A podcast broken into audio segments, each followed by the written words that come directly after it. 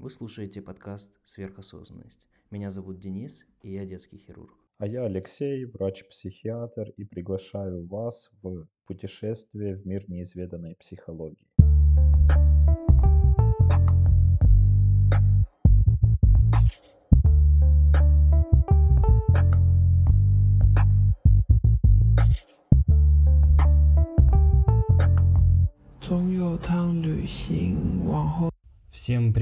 Давно не слышались. Собственно говоря, нас не было практически э, два месяца, но мы пытались. Мы пытались записывать, чтобы вы понимали, мы уже записали один выпуск, который никогда не увидит свет, потому что мы решили, что он не подходит. Но сейчас мы начинаем наконец-таки третий сезон, немножко переформатированный, э, уже с новыми темами. И э, ну, мы готовы, мы готовы удивлять вас и сами удивляться тому, насколько широко поле психотерапии.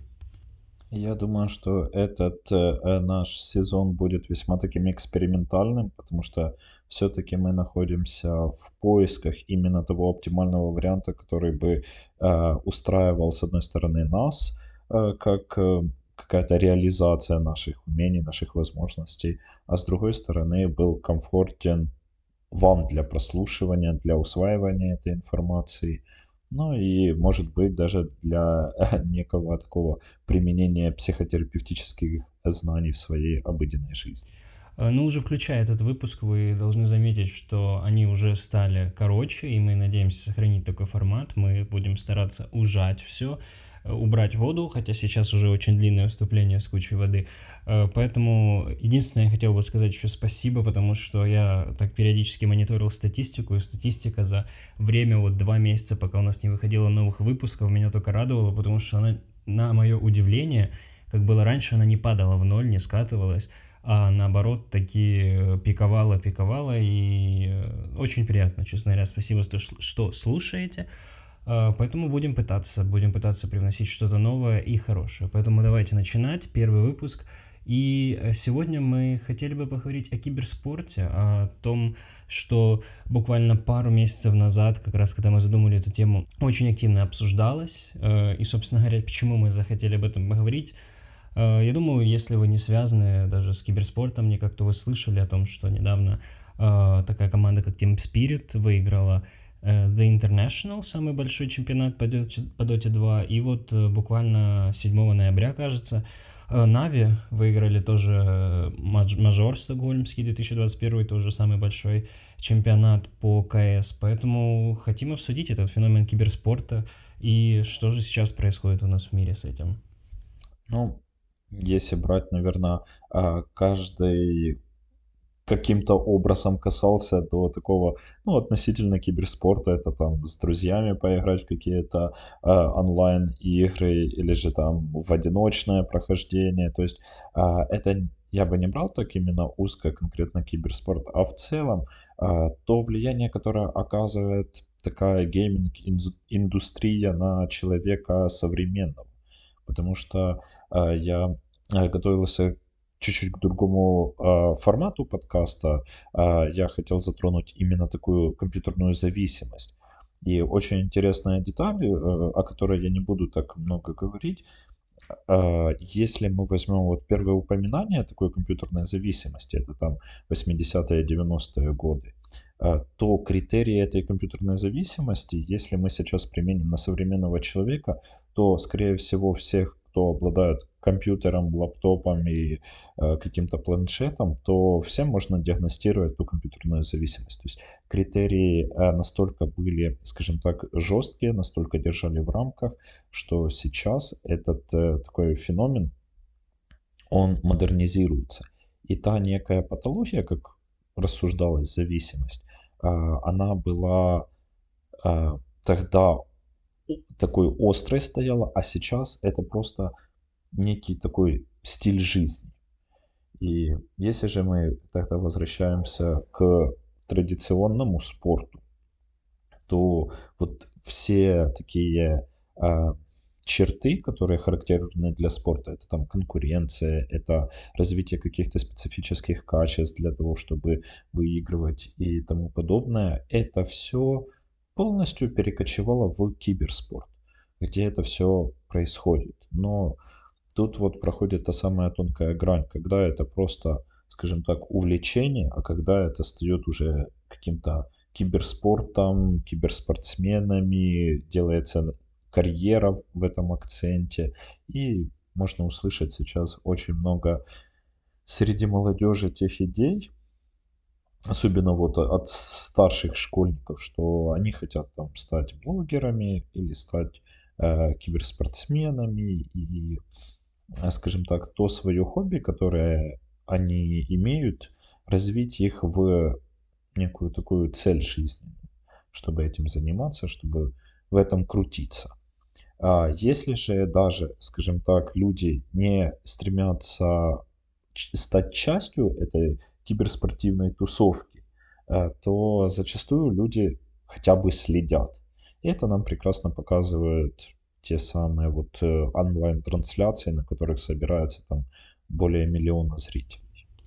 А, ну, я просто киберспорт, я бы разделил, знаешь, типа зависимость и киберспорт, потому что киберспорт это все-таки профессиональная деятельность, и, ну, это как обычный спорт, то есть, в принципе, это э, естественная веха развития, то есть, когда-то футбол тоже не был популярен и вообще не существовал, потом появился футбол, и так или иначе парни бегали в футбол во дворе, следили там за футболом, что происходит э, в профессиональном спорте, становились спортсменами или оставались болельщиками, точно так же и с киберспортом. То есть он появился, начал набирать обороты, очень много из нас э, играли, то есть, ну, я почему слежу, потому что я некогда, и да и сейчас, бывает, поигрываю э, в Dota 2, поэтому я как бы знаю, что к чему, и, ну, для меня интересно наблюдать за этим, хотя, э, ну, то есть, профессионально играть бы я в это не хотел, ну, и у меня нет э, зависимости как таковой, но если брать киберспортсменов, то это же не обязательно люди с зависимостью. Э, ну, я даже, мне кажется, среди не, не, них нет людей с зависимостью, потому что это же больше работа. То есть ты реально встаешь утром, ты тренируешься, там какие-то скиллы нарабатываешь, тактики, и, ну, то есть это полноценная работа, которая требует отдачи, тренировок, вложений сил и, собственно говоря, потом э, приносит хорошие дивиденды. Зависимость же, ну, абсолютно другое. Я полностью а, согласен вот в этом комментарии. Хотел бы добавить еще такую идею, что а, люди, которые и вправду профессионально этим занимаются, особенно это видно по интервью, когда берут интервью у легенд этого спорта, которые, скажем так, были у истоков. И в те моменты, когда они а, завершают свою карьеру, одним из э, критериев, которые они называют, почему они решили уйти, что эта игра перестает приносить им удовольствие. То есть это уже больше отношение к какому-то рабочему и необходимому процессу. У нас же, э, скажем так, вот когда ко мне обращаются родители а, в, за помощью, скажем так, вот что сделать с ребенком, чтобы он перестал меньше играть, а, там, и занялся учебой и всем таким. И когда ребенок говорит, я хочу стать киберспортсменом, то он думает, что это, по сути, то, чем он занимается сейчас, играя, получает этого удовольствие, там, э, получая какие-то такие легкие, дешевые эмоции. Так будет и в профессиональном спорте но он не оценивает и не берет во внимание те сложности, с которыми он столкнется, а, ту, скажем так, некий передоз от той самой компьютерной игры. То есть на первых этапах, конечно, нравится, хочется больше играть, узнавать, пробовать какой-то опыт, а дальше это становится все однообразным, а, все похожим. И тут уже, к сожалению, если мы берем а, какие-то вот зачатки компьютерной индустрии, то она держалась на таких вот каких-то, не знаю, инди-разработки такие в стиле э, ребята там собрались, что-то создали, что-то выпустили, э, просто такой вот новый experience. То сейчас это, конечно, все уже плотно поставлено на коммерческие рельсы и используются всякие маркетинговые хитрости для э, не только привлечения новых клиентов, но и для удержания старых. И вот одна из последних таких э, ситуаций, которая вот э, у меня вспоминается э, с клиентами, что парень там примерно 13 лет из-за того, что пропустил какое-то там важное мероприятие в своей игре, он прям расплакался при родителях. Родители, не понимая его этих переживаний, просто на него накричали, надавили, и вот. А, и казалось бы, как вообще рассудить? Родители рассуждают, что из-за какой-то там неважно неинтересной игры он так отреагировал остро, и так не должно быть. А для ребенка, по сути, это вот там целый мир, в котором он сейчас живет, который для него является э, таким необходимым, неотъемлемой частью его жизни. И, к сожалению, в этой ситуации нет ни правых, ни виноватых, скажем так. Это вот реалии, это тот стык. Когда я играл в эти все игры и тоже там часами, да, каникулы мог напролет просидеть за компьютером, то мои родители этого никогда не понимали и всегда это критиковали, потому что у них чего-то такого не было. Ну, это, э, понимаешь, раньше же тоже были какие-то способы ухода из этого мира. То есть сейчас у нас есть компьютеры, до этого было телевидение, до телевидения были книги. То есть всегда было то, зачем ты мог э, провести какой-то огромный промежуток времени. То есть ты, когда книгу читаешь интересную, ты точно так же можешь на день уйти. И в принципе, то есть как в прошлом столетии винили Э, телевидение за то, что ну, оно крадет внимание детей, людей, и они просто перед э, экранами проводят много времени. Точно так же сейчас у нас есть компьютеры, смартфоны, интернет, который точно так же крадет наше время. Просто другой вопрос, что, что вынуждает людей уходить из этого мира в виртуальный игровой мир? Э, знаешь, я задался таким вопросом достаточно давно. И задался в тот момент, когда я очень активно занимался футболом, и у меня, скажем так, была э, эта часть некой такой жизни более профессиональной, тем ходил на тренировки, мы выступали в матчах, там участвовали в каких-то первенствах. И была та часть дворового футбола, который э, мне всегда казалось футбола мало в моей жизни. Если у меня там, не знаю, был какой-то свободный день, э, или я быстро сделал уроки, или что-то такое, и мы могли собраться во дворе побегать в футбол, то это просто был лучший день. Я начал замечать, что, ну вот, парни взрослеют, там появляются какие-то другие интересы, появляется там внимание девушек, там какой-то алкоголь, какие-то тусовки уже. И так все меньше и меньше людей приходила в наш двор, чтобы поиграть в футбол. А, именно с моего поколения, скажем так. А младшее поколение в это время тоже не было прироста. Потому что, по сути, они все уже были в компьютерах. И это было так вот очень ощутимо. Если я могу сказать, что все-таки мое детство еще, ну, я больше склоняюсь к тому, что я его провел вне э, виртуального мира, то вот поколение, скажем, такое сразу за мной, и э, мы не могли, э, доходило все до того, что мы не могли даже собрать просто две футбольных э, команды, чтобы проиграть, поиграть друг против друга. Просто не хватало людей. Хотя там, это, и, это никак не связано с каким-то демографическим кризисом. Это просто вот меняется образ жизни человека, когда все твои друзья сидят не в беседке там и болтают, а сидят в Дискорде, общаются, или там в каком-то скайпе, или что там сейчас популярно, какие эти мессенджеры. Вот, э, и ему приходится, скажем так, тоже быть этой частью, потому что если он этого не будет делать, то он в том обществе, среди его друзей, коллег, он будет неким изгоем. И чтобы чувствовать свою скажем, причастность, он хочет участвовать в этом всем. Э, тут э, включается так называемый страх одиночества. Тот первобытный страх одиночества, э, в контексте которого раньше вот самое такое наказание было. Это тебя выгоняли с племени, с общины. Это говорит о том, что тебя не убивали, об тебя не морали руки, тебя отстраняли, и понимая, что мир настолько тяжелый, тяжек и опасен, что все же ты сам там и умрешь. И поэтому, скажем так, это было самое грозное наказание. И вот это, по сути, равняется тому самому одиночеству. И вот это одиночество, это такой вот исконный страх, который заставляет нас искать помощи, объединяться, находить себе друзей, находить себе вторую половинку. И даже на то, там, чтобы вступать в какие-то там религиозные секты или иные секты, там, чтобы вот не чувствовать себя одиноким, сделать все для этого. И то же самое играет и в, так сказать, этой компьютерной некой зависимости, в этой погружении в виртуальный мир. То есть там это дает тебе то ощущение, что ты являешься частью чего-то большого. То есть, что ты контактируешь с людьми, что ты не сам.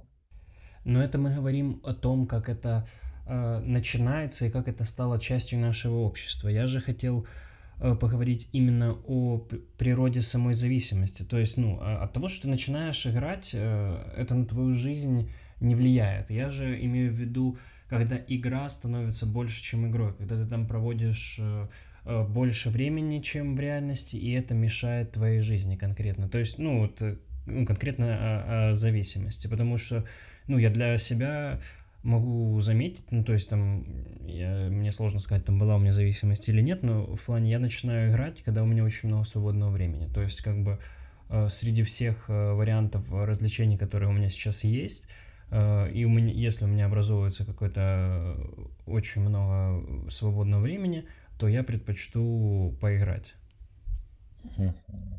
А я понимаю, о чем ты говоришь. И а если мы берем, скажем, такие некие предикторы, когда происходит это формирование зависимости, то э, тут нужно сказать момент о так называемой э, деформации личности э, у зависимого человека. И, наверное, самая яркая такая деформация личности, э, она продемонстрирована именно на алкоголиках.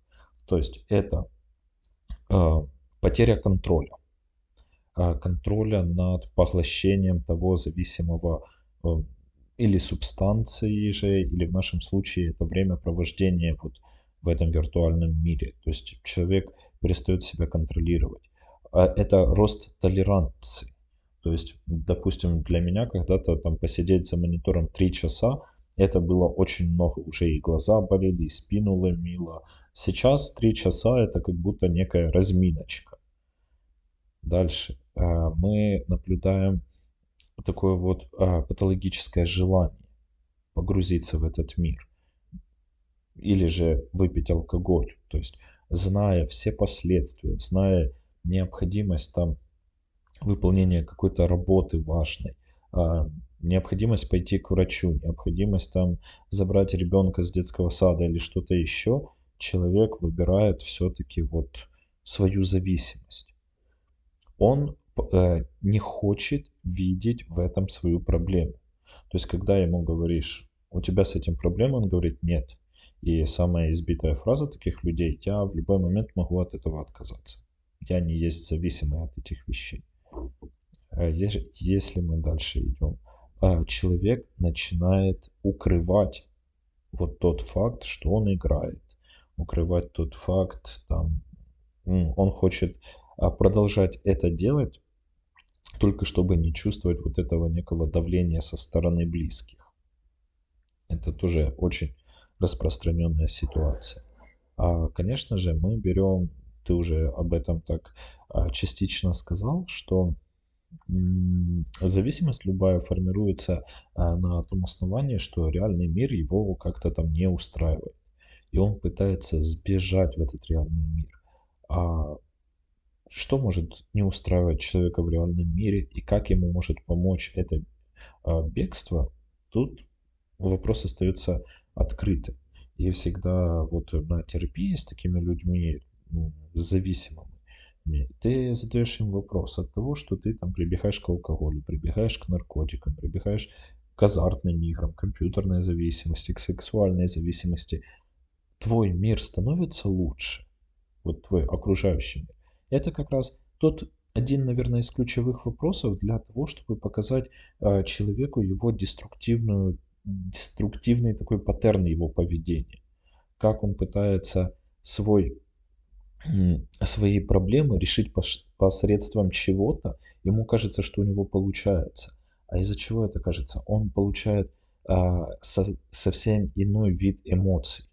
То есть, когда он соприкасается с, реальным миром, он чувствует там негатив какой-то, неудовлетворение и все, что его отталкивает от этого мира. Когда он соприкасается с объектом своей зависимости, он получает то самое удовольствие, то самое забвение на какой-то час, два, три, и ему кажется, что это состояние и есть норма.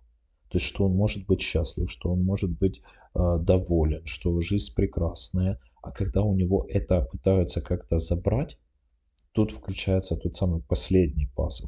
Появляется некая агрессия.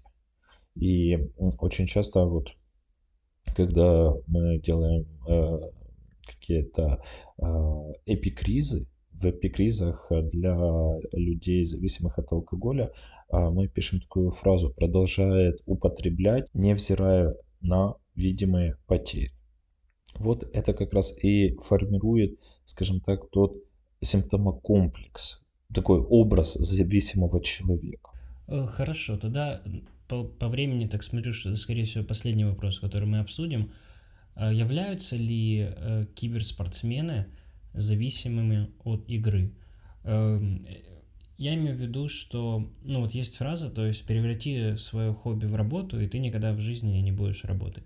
И вот там, знаешь, я смотрел интервью от того же Торонто Токио из Team Spirit, э, из команды по Dota 2, и он говорит, что типа, ну вот я играю, я кайфую, типа, то есть он, он кайфует от игры просто, то есть для него это не является работой, он играет в свое удовольствие, но при этом это ему еще и приносит деньги. То есть можно ли это назвать зависимостью и в целом вот можно ли спортсменов, не только кибер, а в целом спортсменов, там футболистов, баскетболистов называть точно так же зависимыми, если они играют ради вот этого удовольствия? А, смотри, тут все а, упирается в тот момент, а, что они все-таки остаются социально адаптированными. При том, что он там проводит, не знаю, 10, 15, 20 часов в день за своим монитором, играя там в любимую игру, у него есть жизнь и помимо этого. И он себя обеспечивает, он имеет там друзей, он имеет какую-то популярность. То есть вот это те все компоненты, которые, скажем так, он даже свою вот эту увлеченность игрой, он же как-то реализовал в то, чтобы а, найти себе команду найти менеджеров. Вот, э, кстати, если мы говорим за Team Spirit, мне очень понравилось, они во многих интервью говорят о том, что им очень помогла работа с психологом. То есть психолог, который помогал им настраиваться на игру, помогал им как-то справиться с некими своими проблемами. То есть вот а, мало того, что это тяжелый там труд такой, ну, не знаю, как это правильно сказать, физический или ментальный, а, вот, наигрывать там эти комбинации, стратегическое мышление, все такое. Но при этом тут и такая вот психологическая помощь, психологическая подоплека была. И вот слушая такие интервью, а, как раз молодое поколение, подрастающее поколение, оно хочет того же самого. Но оно хочет этого просто вот так, чтобы им принесли на подносе, а они при этом не прикладывали никаких усилий. И в этом плане киберспорт, он есть э, и вправду очень заманчивый. А, но если вбить такой запрос в YouTube, э, то можно найти, наверное, тысячу роликов о том, как э, подобная идея стать киберспортсменом, э, она, скажем так, в некой степени ломала жизнь молодым людям. А, в каком виде? А, порог вхождения а, в киберспорт, он очень-очень высокий. То есть команд таких профессиональных, в которых вы можете играть и зарабатывать деньги, их единицы. И все их на пальцах можно пересчитать. Людей, желающих занять, вот если мы возьмем команду по Доте или по Counter-Strike, это 5 человек в команде, 5 играющих. И на одно место играющего, наверное, может найти тысяча, а то и десятки тысяч реально высоко таких э, скилловых ребят, которые могут создать очень сильную конкуренцию. То есть это, ну, можно сказать, это фарт и везение некое, вот попадание людей в такие какие-то теги по типу Virtus.pro, Avi, там, даже те же самые Team Spirit, на которые вначале на них э, никто не делал ставки. Они были объективно аутсайдерами. В общем, как я понимаю, э, в контексте данного выпуска можно сказать, что фраза «о темпора о морес», «о времена о нравы» не, не подходит к киберспорту, так как это уже, в принципе, часть нашей жизни, Э, это такой же труд, такой же профессиональный спорт, как и многое другое, такая, такая же обычная, обыденная работа, как для кого-то ходить на завод э, или работать водителем, так для человека и быть киберспортсменом. И киберспорт — это, собственно говоря, не просто сидеть перед монитором и э, клацать мышкой и получать удовольствие и деньги просто так. Ну что ж, на, на этой позитивной, мне кажется, ноте мы будем заканчивать наш первый выпуск. Э, надеюсь, э, получилось информативно, и мы смогли без лишней воды все это уместить вот в такой небольшой по времени формат. Э, будем пытаться продолжать в таком же формате. И надеюсь, вам понравится такой формат, поэтому как-то давайте какой-то фидбэк там в, в отзывах, в комментариях. Мы все обязательно будем читать и учитывать ваше мнение. И, в принципе, у меня даже родилась уже следующая тема для нашего следующего выпуска, о которой мы будем говорить, так как у нас еще, на удивление, нету тем плана этого сезона, поэтому, надеюсь, будет интересно. Поэтому слушайте сверхосознанность и не откладывайте жизнь на потом.